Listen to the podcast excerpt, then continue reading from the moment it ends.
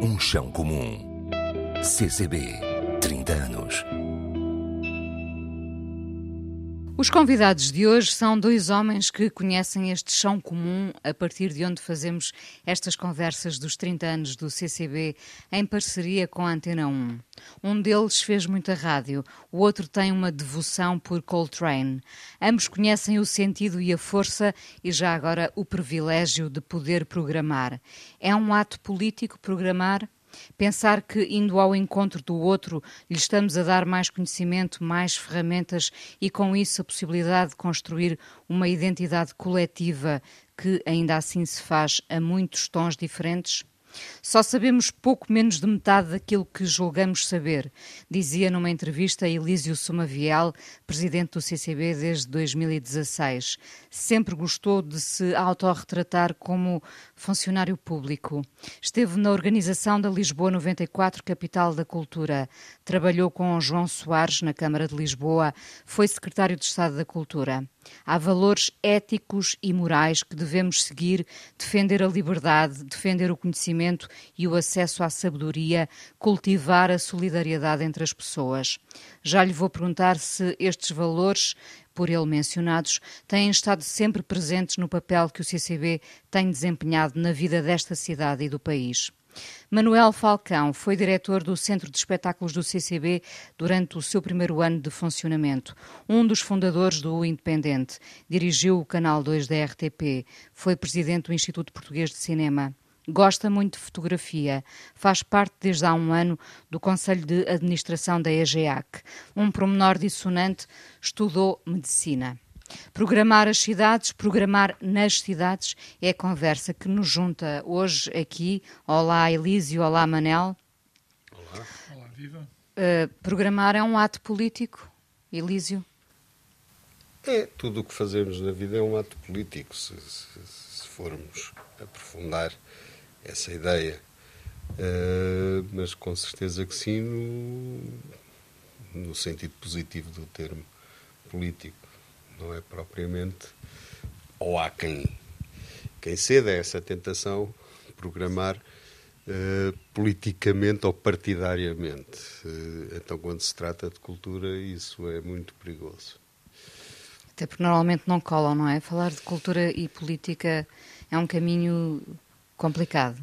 Não, eu penso que, que, que exatamente isso que, que referiu no, no início este, então, nesta casa, no chão comum, na cidade aberta, a cultura tem que ter essa abertura uh, a todos os setores e a todas as ideias, a todas as correntes, e, portanto, é sempre enriquecedora. Uh, portanto, temos que ser inclusivos e não exclusivos. Manel, a possibilidade da escolha é um, é um trunfo que merece muita ponderação merece ponderação, porque programar é um ato também social. Social porque a ideia é conseguir levar eh, diversas, eh, diversos espetáculos a diversos grupos de pessoas e alargar o acesso de todas as pessoas aos espetáculos que se possam fazer. Programar é Democratizar. Isto. Sim, programar é como fazer um lego, é juntar peças até conseguirmos construir o palco. E o palco vai se construindo à medida que vamos escolhendo e propondo e avançando com espetáculos e com exposições, com tudo isso. Uh, o, que tinha em mente o Manel quando veio parar ao CCB há tantos anos? O que é que eu achei? O que, é que tinha era... em mente como, como um, um, possível esboço do que poderia vir a fazer? Foi uma época entusiasmante. Bom, quando eu cá entrei ainda havia obra por fazer uh, em Confartura, ainda hoje há. ainda mas, uh, mas havia ainda, e nem, nem sequer o grande auditório estava tudo pronto só estava pronto praticamente este centro de, centro de congressos, porque foi onde se desenrolou a presidência da União Europeia, portanto, nós entramos a seguir para preparar o arranque e preparar também a nossa colaboração com Lisboa 94. Foi assim a altura em que eu conheci mais de perto o Elísio e foi, foi uma experiência muito boa esse arranque e essa preparação de Lisboa 94, que foi no fundo o que eu fiz nessa altura cá. Ainda sem ideias para o que poderia ser o futuro, independentemente de se ter concretizado ou não. Quando se pensa num, numa, numa casa com esta dimensão, é-se tentado a pensar em grande, não? Sim, mas sobretudo o desafio que eu acho que se colocava nessa altura, em 1993 e em 1994, era conseguir alargar os públicos. A realidade de Lisboa era completamente diferente.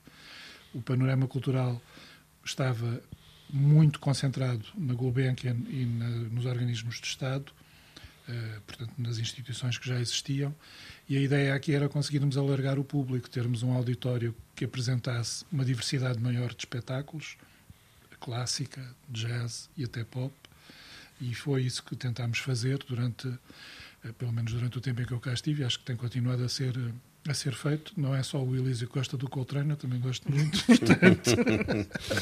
uh, o Manel, e nós temos falado muito, é impossível, se estamos a falar destes 30 anos de CCB, é impossível não, fal não falar dessa altura em que o, C o CCB tinha um, um estigma associado, político, uh, visto como a obra do regime. O Manel apanhou, apanhou com esse estigma, como é que lidou com ele?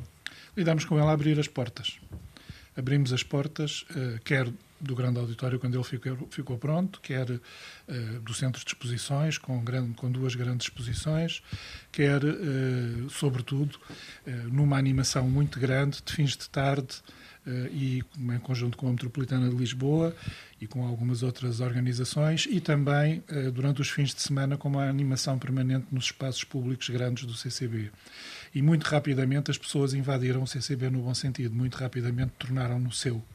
Isso foi a melhor maneira que nós tivemos. Foi um exercício complicado, uh, trabalhoso, mas foi a melhor maneira que nós tivemos de acabar com esse estigma de que isto é uma coisa elitista, é uma coisa do regime, é uma coisa, é uma coisa das pessoas. Isto é um edifício que é das pessoas. E foi isso que eu acho que se conseguiu na altura vincar e que felizmente tem-se mantido. Já agora gosta de dobrar essa ideia de se me estão a, propor uma coisa estigmatizante aos olhos dos outros, eu vou mostrar precisamente que isto é algo para todos, acessível a todos, abrir as portas, como disse. Adoro provocar. Adoro, adoro provocações e adoro provocar Exatamente. na resposta. É isso. Elísio, quando se torna presidente do CCB, já tem aqui uma obra uh, conquistada, bem amada. Uh, como é, como é que foi chegar aqui e, e trabalhar lá ainda assim? Tentá-la tornar ainda mais aberta esta, esta casa? Uh, imediatamente andei. Foi uma, uma surpresa inesperada para mim uh, vir para este projeto e desatei a estudar a história do CCB. E foi lá que encontrei numa entrevista do Gregotti eh, a Ana Sousa Dias a palavra quer uma cidade aberta. E sendo o CCB uma avenida com ruas transversais, perfeitamente pombalina, uh, a partir daí uh, continuamos, continuamos um caminho, como o Manel dizia bem, de abertura.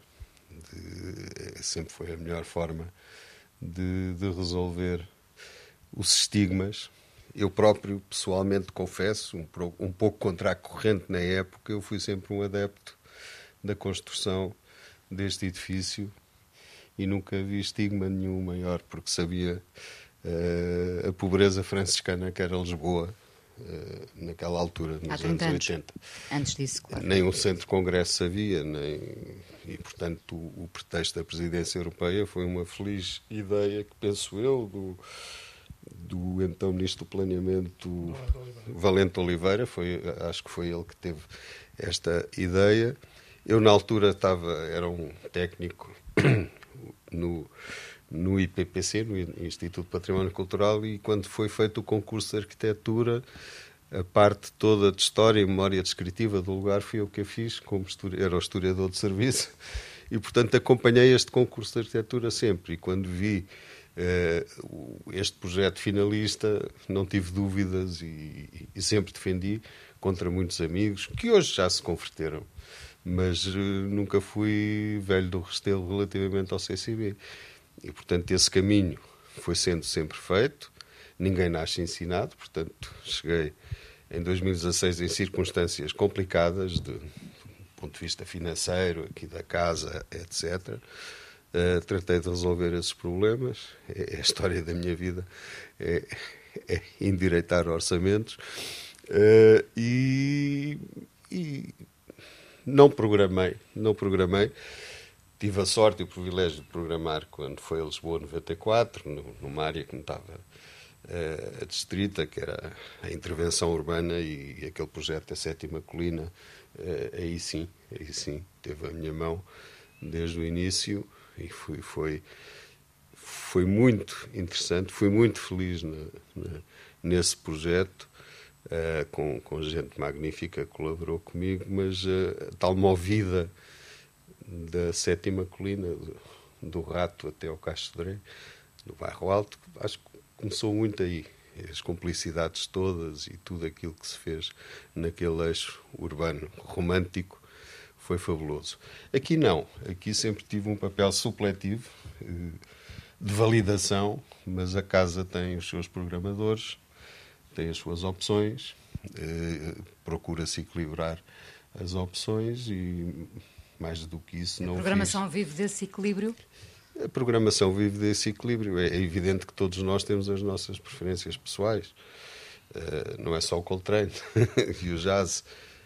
Mas a propósito disso, tivemos aqui o filho do, do Coltrane, o Ravi Coltrane, um magnífico concerto, fantástico. Mas uh, teatro, dança, uh, música clássica, pop, enfim, temos aqui uh, oferta para todo o tipo de públicos e é isso que queremos eh, manter no futuro. E, e, e uh, tem conseguido abrir ainda mais a cidade, esta cidade aberta, como, como lhe chamou? Eu penso que sim, eu penso que sim. Houve, houve, houve, houve, houve alguma, algum, alguma, algum assinte nessa necessidade. Uh, ainda agora apresentámos aí publicamente um estudo que fizemos sobre o CCB, de públicos, não é?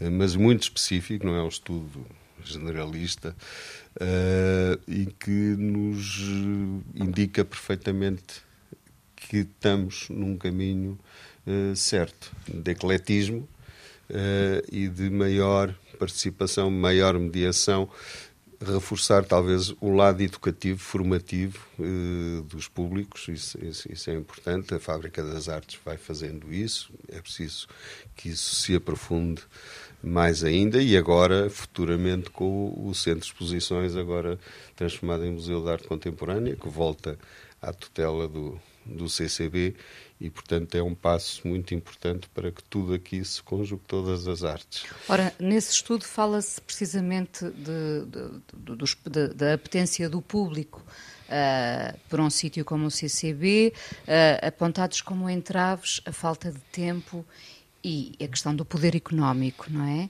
Uh, e então perguntamos, para tornar essa cidade ainda mais aberta, essa cidade que é o CCB, se muitos dos espetáculos, ou muitos, uh, estou a sonhar, uhum. evidentemente, se alguns desses espetáculos não se poderiam tornar gratuitos. Uh, Já eu... tem sido uma questão aqui levantada ao longo destas conversas. Já. Vamos lá ver. Nós praticamos preços sociais, porque as receitas de bilheteira não cobrem o investimento que se faz nos espetáculos. E, portanto, ver uma obra, uma ópera na primeira fila por 20 euros não, não cobre a despesa, nem ouvir determinados artistas. E, portanto, fazemos, eu sou contra a gratuitidade. Sei que isto não é politicamente correto eh, numa área política onde eu me situarei, mas uh, penso que um serviço é sempre um serviço. E, e, portanto, não é pela gratuitidade que vamos ter mais público. Uh, é sim pela qualidade e pela diversidade da oferta. E a diversidade não significa concessões, porque é preciso manter. É, é, lá está, é aí que é preciso esse, esse equilíbrio, garantindo qualidade, mesmo que seja um espetáculo mais popular, digamos assim, mas no bom sentido. Uh, e, e, e, portanto não é porque pagaram pagaram, um, pagaram um, é responsabilizar também o público e é responsabilidade e o público pode exercer os seus direitos de, de, muitas vezes temos reclamações por isto ou por aquilo uh, mas eu penso que, que um, um qualquer ida ao museu, qualquer. Enfim, há entrada gratuita em determinadas situações, tal como existe nos museus nacionais, estudantes, etc, etc. Não nos espetáculos, mas já praticamos isso no centro de exposições neste momento. por exemplo. Uh, mas uh, o pagador responsável. eu penso que, que, que, isso, que isso deve ser assim. Manel concorda com Elísio. É, é, pela qualidade e pela diversidade que se conquista público e não pela questão do, de um bilhete gratuito? Completamente. Eu subscrevo inteiramente o que o Elísio disse, sobretudo em relação à valorização do que as pessoas pagam para assistir a qualquer coisa. Aquilo que não é pago não é valorizado. Uma coisa é nós estarmos a fazer um concerto comemorativo de uma coisa qualquer, ou seja, de fim de ano, das festas de Lisboa, no Terreiro de Paz e ele ser gratuito, porque faz parte da tradição da cidade. Claro. Outra coisa é termos salas como esta, ou como São Luís, por exemplo, onde aí tem, as pessoas devem pagar bilhete, têm que elas próprias responsabilizar-se, fazer parte também do investimento cultural que a cidade e os seus organismos culturais aumenta fazem. Aumenta o espírito crítico? Aumenta o espírito crítico e aumenta, sobretudo, a possibilidade das pessoas se envolverem também. A exigência. A exigência. E isto é muito, isto é muito importante. É uma escolha. E fazer. Uh, e, e valorizar o preço dos bilhetes é também valorizar os artistas. Os artistas não são gratuitos. Claro que recebem cachê quando há espetáculos gratuitos. Mas é valorizar e dignificar também o trabalho dos artistas. E essa parte também é muito importante. Quando, quando se programa, parece que estamos a trabalhar em, em circuito fechado para este ou aquele lugar. Na verdade, estamos a ter um papel decisivo na vida em sociedade. Estaremos a fazer cada vez menos isto ou qualquer pequeno ato cultural ganha vida própria e tem efeitos que nem sonhamos, não é? Porque de, cada vez que alguém sugere um livro, traz determinado artista, uh, tudo isto pode ter um impacto imenso na nossa vida, como se multiplicasse. Sim. Nós não estamos só a pensar, quando estamos a programar para um CCB, no fundo estamos a fazer muito mais do que isso. Exatamente. E esse é um lado muito importante e é um lado que, felizmente, nos últimos anos se desenvolveu, se desenvolveu bastante. A EGA, quando eu estou hoje em dia, tem já desde há algum tempo uma relação muito saudável com o CCB, com a produção de algumas coisas, nomeadamente na área do fado, e para o ano, Uh, brevemente, creio que não cometo inconfidência nenhuma, uh, alargaremos essa colaboração uh, a outras áreas. E eu penso que é este o caminho é muito mais fácil que duas entidades se juntem e consigam combinar programação do que estarmos todos a tentar fazer a nossa programaçãozinha na nossa capelinha com menos meiozinhos e com maiores dificuldadezinhas. Portanto, esta, esta capacidade... Já não falar num espírito de rivalidade que não, não faz sentido não nenhum. Não faz sentido eu, absolutamente nenhum. Eu partilho completamente esta opinião do Manel, que eu sempre fui contra os quintalinhos, porque há quintais, não é? E ainda agora com a EGEAC, não é? Uh, graças a Deus fizemos um acordo para retomar algo que nos era muito querido, que era os Dias da Música, aquele festival alucinante de um fim de semana com 90 concertos. Que vira do avesso do CCB. virava o CCB do avesso, mas em que uh, num fim de semana consumia-se um terço do que havia disponível para gastar no ano inteiro em espetáculos, não é? Portanto, esta parceria com, com, com o EGAC no, no festival que acontecerá já no ano que vem, não estou a cometer nenhuma inconfidência, o Lay Soundcheck. Uhum. Uh, enfim, não, eu votei minoritariamente no nome, mas acho que é um nome feliz, é um nome que, que entra. Uh, Permite-nos isto, que, é, que, é, que é, é, é, para a EGA que é importante também virar-se para uma casa como esta, onde já tínhamos uh, o Fado no, no, Fado no Cais consolidado, uma iniciativa conjunta, mas também uh, para esta cidade aberta é muito importante que este festival aconteça com mais intensidade, com mais afluência uh, e que o centro de Lisboa também venha para o Ocidente, porque quando se vem aqui à zona ocidental a partir das seis da tarde, isto é um deserto. E, portanto, se há zona que é preciso puxar eh, culturalmente, para além dos museus e dos monumentos, evidentemente, é a zona ocidental da cidade. E isso também é muito bom para a cidade, penso eu. Estamos a falar de um acontecimento transversal uh, que em nenhum momento do que tem acontecido perde qualidade. Uh, diriam que, que é difícil chegar a esse ponto do, do transversal uhum. em que a qualidade nunca é beliscada. Quando se programa, Sim. não é? Nós tememos muito Sim. o mainstream uh, e as coisas uhum. de nicho por oposição, não é? E é. nós com os dias da música conseguimos de facto fazer um pleno. Sim. Estou sempre... a falar como espectadora, não como Sim. pessoa que está a participar há neste podcast. Há sempre coisas de nicho, há sempre coisas de experimentalismo, há sempre coisas que é necessário acarinhar e mostrar. Uh, mas há espaço para isso tudo. E um festival deste este nível é extremamente popular porque as pessoas aderem, aderem uh, e vêm aqui uh, na expectativa desde o nicho àquilo que, é que lhes é mais querido. Portanto, podem, podem fruir um bocadinho disso tudo. E isso é, é, é muito importante para, para, para, a formação dos públicos. Manel, preocupa-se com essa questão de, de, do transversal que nunca compromete a qualidade? É possível fazê-lo? É possível fazê-lo. Acho que há muitos exemplos em Lisboa, eh, aqui no CCB, mas também noutras, noutras entidades, que têm conseguido fazer isso. Em Portugal há uma espécie de pecado mortal em relação ao mainstream.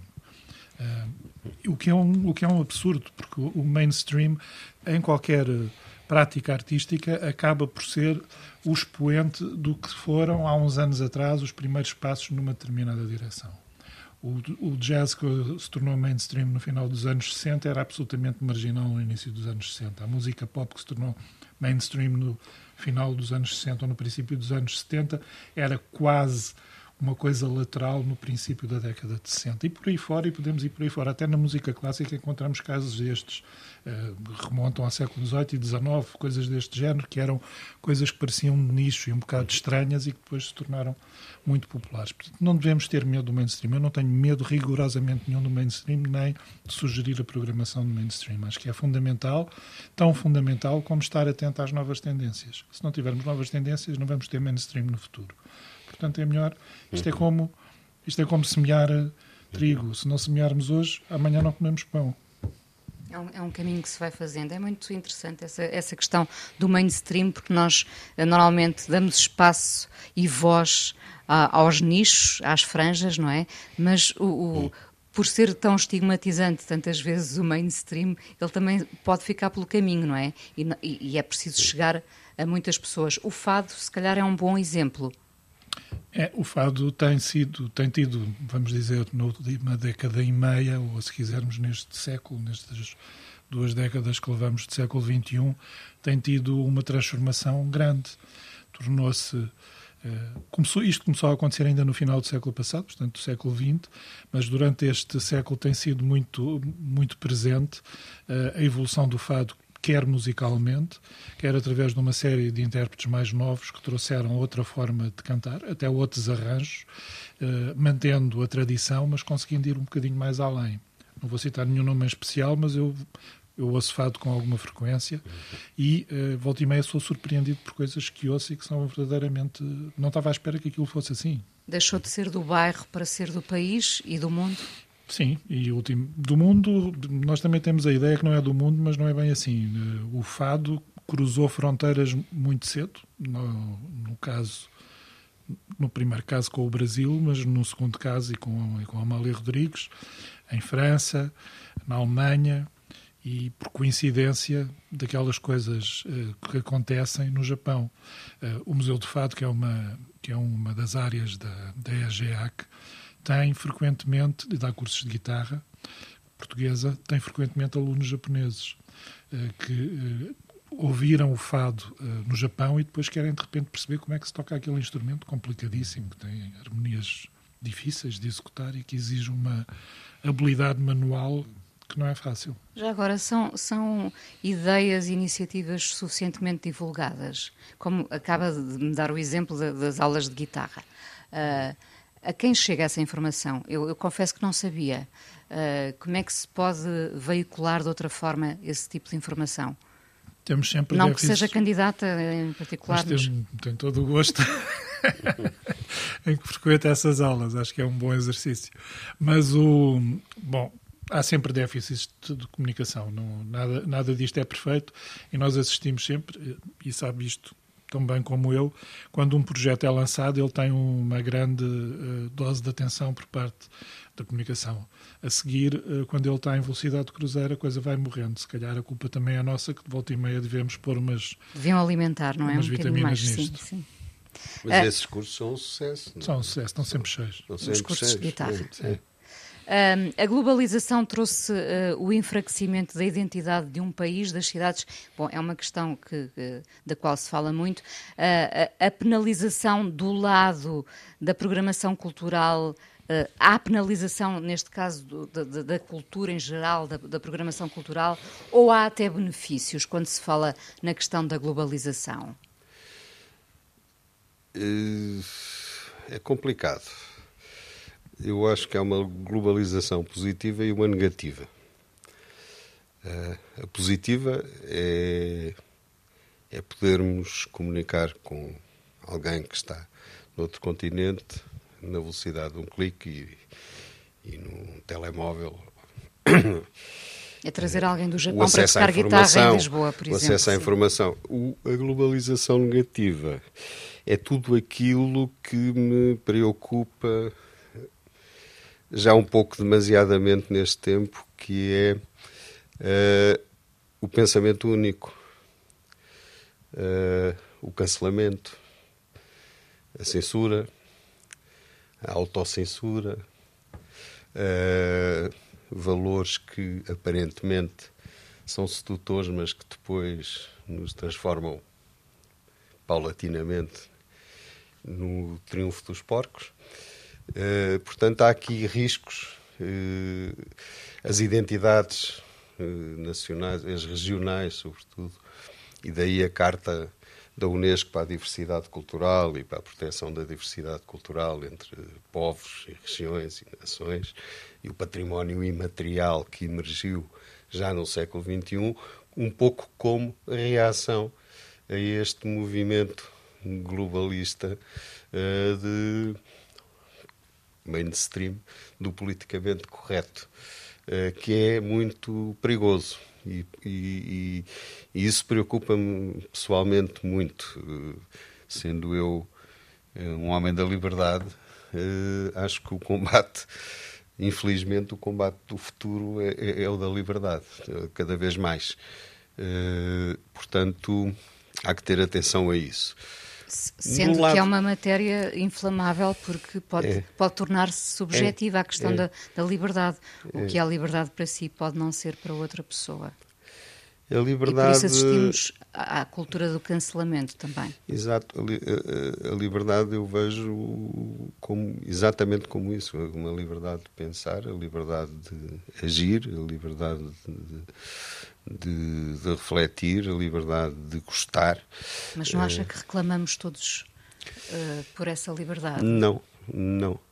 Uh, começam a aparecer.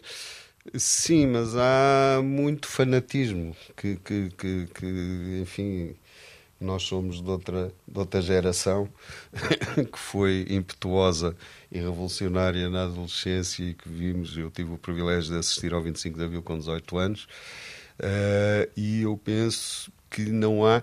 Havia alguns fanatismos, claro, na extrema-esquerda, etc., políticos maoístas, etc., o Stalin, aquelas coisas todas, mas hoje há, muito, há muita inconsequência. Há muita inconsequência porque as pessoas, quando atuam de determinada maneira, e às vezes é um pouco violenta, uh, estão absolutamente seguras da sua verdade quando a, a, liberdade é exatamente dar a possibilidade ao outro de discordar, não é? Como dizia o Voltaire, discordo de si, mas hei de me bater até à morte para que você possa discordar de mim. Isso é o que me, uh, me preocupa nos tempos que correm. Manel, esse alegado fanatismo pode afunilar uma programação? nas coisas em que eu tenho alguma interferência, não. tento evitar que isso aconteça. Obviamente. Exatamente porque todas as vozes têm que ter um palco.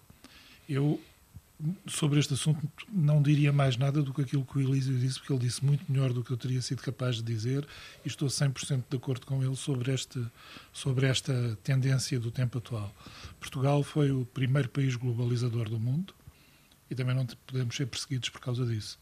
Nem a nossa história pode ser um motivo de perseguição, pode ser um motivo de discussão, mas não pode ser um motivo de cancelamento nem de perseguição. Manuel, já agora, e alargando um bocadinho mais o, o tema desta, desta, deste encontro de hoje, quando passou pelo canal 2 da RTP, já ela era culta e adulta, ainda sem o, slogan. Uh, a televisão perde força nos dias de hoje? Percebe porque perde? A Bom, a televisão, temos a falar de duas ou três televisões diferentes, não é? Uh, a televisão, uh, a televisão broadcasted, os canais free to air, como se costuma dizer, os canais como a RTP1, a RTP2, a SIC e a TVI, são canais que têm vindo a perder a audiência ao longo dos últimos anos e neste momento não andamos longe de cerca de 40%, 42% do total de espectadores estar nesses canais e 58, 60% estar no conjunto dos canais de cabo e nas plataformas de streaming. Portanto, há aqui, isto há 20 anos atrás não existia. Portanto, há aqui uma, uma alteração completa do que é os modos de consumo de televisão. Continua a haver televisão, ela consome-se de maneira diferente. Uh, a importância do programador em televisão tem vindo a decair, porque as pessoas tornaram-se elas próprias programadores do que querem ver, com o acesso que têm, quer a gravações automáticas, no caso dos canais de cabo, quer escolhendo o que querem ver nas plataformas de streaming. Isso é uma alteração completa que afeta de forma diferente setores etários da, da população, dos espectadores, mas que está a provocar um impacto grande na operação das televisões, quer das televisões, uh, quer das televisões tradicionais, quer das televisões uh, dos canais de cabo e tudo isso. Uh, voltando só a dois, eu acho que eu tentei que ela não fosse culta e adulta, tentei que fosse culta e muito jovem, porque na altura uma das medidas até com maior impacto financeiro era conseguir que quase oito horas por dia fossem de programação infantil. Eh, e isto foi uma das coisas que alterou a demografia do canal na altura. E foi. Eh, bom, também é certo que não havia a proliferação de canais infantis que existe hoje em dia no Cabo. Mas isso foi um primeiro passo muito grande para nós conquistarmos um público que tinha, até em alguns casos, produções portuguesas e, noutros casos, produções dobradas e, noutros casos, produções dobradas e legendadas de propósito. E acho que isso foi um, um passo importante. Essa inversão foi um passo importante com, no canal. Com a preocupação de formar novos públicos? Com a preocupação de ter uma oferta de qualidade e popular, sobretudo para o segmento infantil. Uh, os nossos esforços concentravam-se até aos 12 anos em licença em matéria de programação. Eh, nós queríamos oferecer uma programação infantil de qualidade, com séries que tivessem uma boa aceitação crítica internacional e que fossem séries de formação. Daí também eh, a nossa aposta na altura em documentários. Nós tínhamos três horas de documentário por dia, salvo erro. Documentários de história, documentários uh, sociais, documentários de geografia. Portanto, eram, esta preocupação do canal era um bocadinho diferente da que existia antes. E os resultados foram, em termos de formação de novos públicos e de aumento de audiências na época, foi, eh, foram muito interessantes.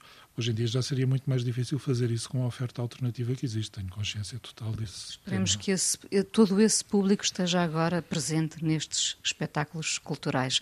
Já agora, a, a, a televisão faz uma boa ponte com as vossas programações? enquanto EGEAC, enquanto CCB, o que é que diriam sobre isso? Pode fazer, pode fazer e pode não fazer, depende. Eh, eu, eu sinto mais, eh, voltando à questão da informação, eu sinto mais dificuldade eh, no, na divulgação de eventos culturais do que propriamente. Enfim, a televisão transmite os grandes acontecimentos, os grandes concertos, essas coisas são normalmente transmitidas e não causam nenhum, nenhum grande problema. O problema maior está em nós termos, não só na televisão, mas até na agência Lusa, para não ir mais longe, termos uh, capacidade de existir informação sobre o que é que se passa. Uh, este é o problema mais grave para quem está a, a gerir uma instituição cultural, é conseguir que a informação passe e que a informação passe em tempo útil e oportuno. Que deixe de ser o rodapé no final do, do jornal. Sim, que deixe de ser o rodapé no final do jornal no caso da televisão, e que possa haver eh, cobertura do que se passa em Lisboa, não só nas grandes salas, mas mesmo em coisas mais pequenas, não só as grandes exposições, mas também as exposições das galerias mais pequenas, sejam públicas ou privadas, que é uma realidade que passa muito ao lado da comunicação hoje em dia. Elísio, a ponte está a funcionar ou, Eu- ou eu- continua a ser um rodapé no final do jornal? Quem sou eu? O Manel é o especialista em televisão e comunicação, mas nós sentimos muita essa angústia aqui no CCB, que é a divulgação daquilo que fazemos. Mesmo que sejam clipes de 15 segundos, pequenos. É uma luta constante. É é evidente temos um acordo com a televisão pública, mas que falha, eh, devo confessar, nessa área da divulgação, porque há concertos que são gravados, que depois são transmitidos, sim senhor, muito bem. Eh, Mas eh, é necessária eh, uma maior atenção a isso que se passa não só no CCB, mas também na, na cidade. E é preciso espaços de informação para a cultura, que eu vejo cada vez menos, infelizmente. E, portanto, é preciso apostar mais nisso, porque aí é que também se forma. Se formam públicos. Só um pequeno acrescento. se Diga-me não. Uma das questões mais importantes e que nós, no caso concreto da EGEA, temos estado a trabalhar e, e estamos num processo em que as coisas vão agora ser mais visíveis e arrancar, é aumentar a nossa capacidade de comunicação digital. Eh, e isto, nos, em alguns casos piloto que temos estado a ensaiar, tem resultado. Eh, e em casos que não têm nada a ver com a nossa realidade, têm a ver com realidades estrangeiras ou até com duas ou três realidades nacionais, de facto, essa é uma possibilidade de ir buscar novos públicos. Quer, eh, e não estou a falar só das redes sociais, estou a falar de conseguir que haja uma capacidade de informação que ultrapasse os circuitos tradicionais e normais. E é muito nesse sentido que eu acho que vamos ter que caminhar, eh, embora seja sempre desejável que os meios tradicionais também consigam refletir isto. Uma, uma pequena provocação, se trocassem agora de lugares o Elísio na EGA com o Manel no CCB, teriam muitos desafios difíceis pela frente? Tínhamos, eu, eu fui muito feliz quando trabalhei na Câmara Municipal de Lisboa. Eu sei que sim. 90 e Costuma dizer que foram os 96. seus melhores anos. Foi uma grande aprendizagem. Também estava numa idade fantástica. Eh, caminho dos 40, portanto, é em que temos força e energia para tudo, noites sem dormir, eh, com alguma vadiagem à mistura, claro está, mas que é educativa e formativa e será sempre. Eh, e, portanto, sempre tive uma paixão grande pela, pelas autarquias e pelo concreto, que é estar mais ao pé das pessoas. Apesar de ser um homem da administração central pública, eh, que é mais estruturante, mais invisível, também é muito importante. Mas eh, eh, eu agora Não trocaria de lugar. Trocaria, trocaria com certeza, até porque está tá, tá, tá a chegar o fim do meu ciclo aqui no CCB. Tenho projetos, tenho outros planos, depois hei de falar com o Manel sobre isso, mas que são pessoais, privados e fora da esfera pública. Mas fica já aqui o recado. fora do serviço público, mas eh, calculo que a GA que seja um, um grande, um grande desafio eh, para o Manel e para a cidade. Eh, e não sei se ele trocaria isso por voltar ao CCB. Trocaria, Manel. Não sei se trocaria nesta altura, também fazendo, fazendo minhas as tuas palavras, já cá estive antes. Eh, nunca se deve voltar onde se foi feliz também. Portanto, Também é verdade. Fui feliz, fui feliz cá, não vejo razão. Mas a cidade é outra, de A facto. O cidade país é outra. outro A e cidade a é cidade também é a cidade- outra. A cidade é outra e o país é outro. Acho que tem. Eu, eu costumo dizer que tenho ciclos na minha vida em que faço serviço cívico. A maior parte da minha vida foi feita eh, em instituições privadas, em empresas, companhias, o que é que fosse. Depois tenho assim uns ciclos em que tive na RTP, uns ciclos em que tive aqui, uns ciclos em que tive no Instituto Português de Cinema, mas tudo junto são para aí 10 anos, não é mais do que isso. Portanto, eh, e tenho alguma dificuldade em eh, compreender a máquina do Estado. Tenho algum, alguma dificuldade em viver nesse ambiente, confesso. Portanto, é, Posso dar umas aulas, que eu tenho 42 anos de serviço público e é uma máquina bem complicada e kafkiana. Mas onde se conseguem fazer coisas? é com muita paciência e tomando alguns calmantes. Mas, Exatamente, com muita calma. É o segredo, é o segredo para aqui continuar. Uh, Manel, já sei que uh, dos seus eleitos, dos seus favoritos nestes 30 anos de CCB constam o Alice, do, ou Alice do, do, Bob Wilson com música de Tom Waits, 1994, e No Cardan de Strauss por Nuno Vieira da Almeida e Rita Blanco em 2021. Portanto, conseguiu aqui escolher uh, dois acontecimentos de tempos muito diferentes. Porque é que estes uh, o marcaram assim, desta forma? Eu acho que são escolhas. Bom, um assinala o princípio do, do CCB e assinala um princípio como nós queríamos que ele fosse, cosmopolita, internacional, com um criador de vanguarda e numa conjugação perfeita com Lisboa, capital da cultura uh, de 1994. Portanto, foi, foi, foi aí a programação cruzada, foi parte da nossa oferta a Lisboa aqui nessa altura. E, portanto, é uma coisa marcante, foi significativa na, na época. E o segundo, o Enoch Arden, é uma peça muito pouco executada, raramente muito pouco conhecida. Eu acho que isso é o outro lado do CCB que é muito importante, que é dar a oportunidade a que projetos destes que são de facto marginais por força das circunstâncias, mas depois quem vê fica encantado com, com aquilo e com o trabalho que o Nuno e a Rita fizeram e com a própria peça em si. Do, esta peça de Richard Strauss é, um, é, uma surpresa para quem não a conhece. É uma coisa de uma poesia e de um lirismo fantástico e de um humor até.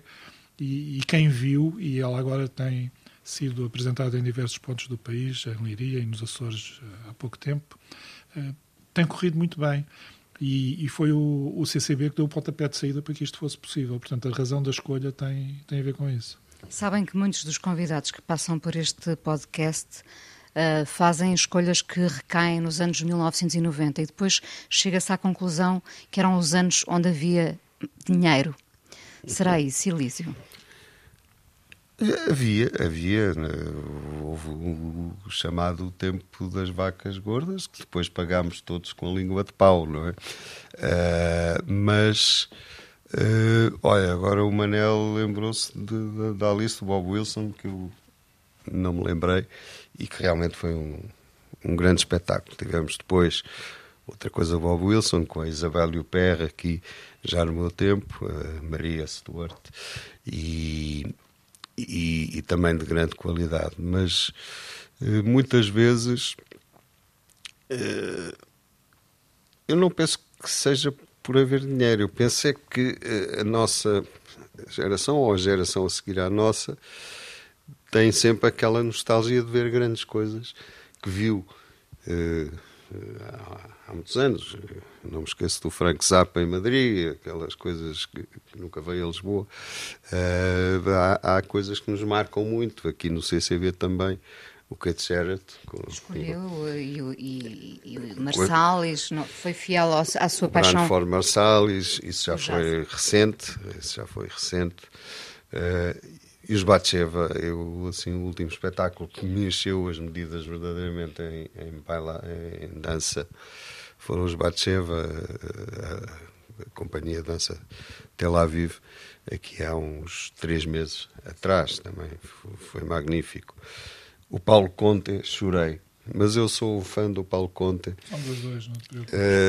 Uh, foi, uh, vieram umas lágrimas aos olhos, já foi para aí há 15 anos ou qualquer coisa, deu aqui um recital fantástico com um quarteto. Aí é acústico. a nossa memória a querer e, voltar portanto, é a nossa foi memória, é a nossa memória. E, e, não eram vacas gordas, não é? Portanto, era há momentos que, que, nos tocam mais do que, do que outros. Não, não penso que isso do haver dinheiro ou não haver, porque quando se quer, consegue-se. Uh, consegue-se fazer agora, uma boa programação com consegue, menos dinheiro. Consegue. E os, olha, os Batsheva, por exemplo, foi graças e ainda há pouco, ainda anteontem, conversei com o embaixador de Israel, meu querido amigo Dor Shapira, a quem dei o meu abraço de solidariedade por esta tragédia que aconteceu. Foi decisivo para que viesse cá a companhia uh, de Tel Aviv pagaram as viagens, etc. Portanto, reúnem-se esforços e as coisas podem acontecer. E está-se a sonhar com a Orquestra de Tel Aviv, com a Filarmónica. Agora, claro que não é nisso, não é a prioridade dos meus queridos amigos uh, israelitas, mas uh, sempre me disse: olha, tenho um sonho, que é ver a Orquestra Filarmónica Tel Aviv no grande auditório. Ele disse: Eu vou lutar por isso. E há de acontecer, é de cá vir ver, com certeza. Elísio, alguma coisa que quisesse muito mudar no CCB e, e tenha conseguido mudar? Ou não tenha? Pode escolher eh, qualquer uma das perspectivas. Eu, eu, eu, acho que fiz o melhor que sabia e que podia. E, e, e acho que deixei aí uma sementinha, trabalhar em equipas, ouvir as pessoas, juntar equipas, combater quintais. Uh, acho que, que, que, algumas, algumas coisinhas uh, irão ficar. Agora, é evidente que o CCB é uma grande casa, tem equipas de excelência, tem técnicos que respondem àquilo que a gente lhes pede e exige, e portanto foi mais adaptar do que mudar foi, foi tentar acomodar outras necessidades da contemporaneidade e, e, das organizações e da vida da, do trabalho e da, da, organização do trabalho. Uh, que, que, isso, isso, isso acho que dei algum contributo. Mas a casa uh, faz o seu caminho, faz o seu caminho com as pessoas que cá estão. Manel, o que mudaria hoje no CCB? O que eu mudaria, felizmente, está quase mudado. Ou seja, eu fico muito contente por haver a possibilidade próxima de conseguir trabalhar em termos de programação em simultâneo uh, o módulo dos auditórios e o módulo das exposições. Acho que era uma coisa que faltava. Acho que era uma coisa que existiu inicialmente, uh, no primeiro ciclo de vida do CCB, e que, e que depois, por razões várias, se dissolveu. E acho que isso é, um, isso é de facto um grande passo em frente. O outro passo em frente foi, deve-se aqui ao Elísio, que é fazer ressuscitar e, e, lançar as bases para que o projeto inicial possa ficar concluído e que os módulos que faltam venham a ser construídos. Porque isto faz sentido. As pessoas olham para aqui e dizem, ah, o CCV já está feito. Não está feito. Falta fazer duas partes e são duas partes decisivas até para a sua sustentabilidade. Portanto, ainda bem que as coisas que eu gostava de mudar estão a caminhos de ficar mudadas. E agora, uma espécie de rasteira, eh, este podcast eh, é feito em parceria com a Antena 1, com a rádio. Se tivéssemos que programar muito rapidamente aqui uma hora de rádio, uh, o que é que cada um de vocês uh, lá punha? Coltrane, Tom Waits e mais? Frank Zappa, para seguir Zappa. aqui. para seguir aqui uh, o que é que nós punhamos mais? Sei, acho que, acho que não. Eh, eu e o Elísio, uhum. por acaso, fazemos parte de um grupo que, do Em Órbita no é Facebook é uh, e trocamos lá umas, umas músicas.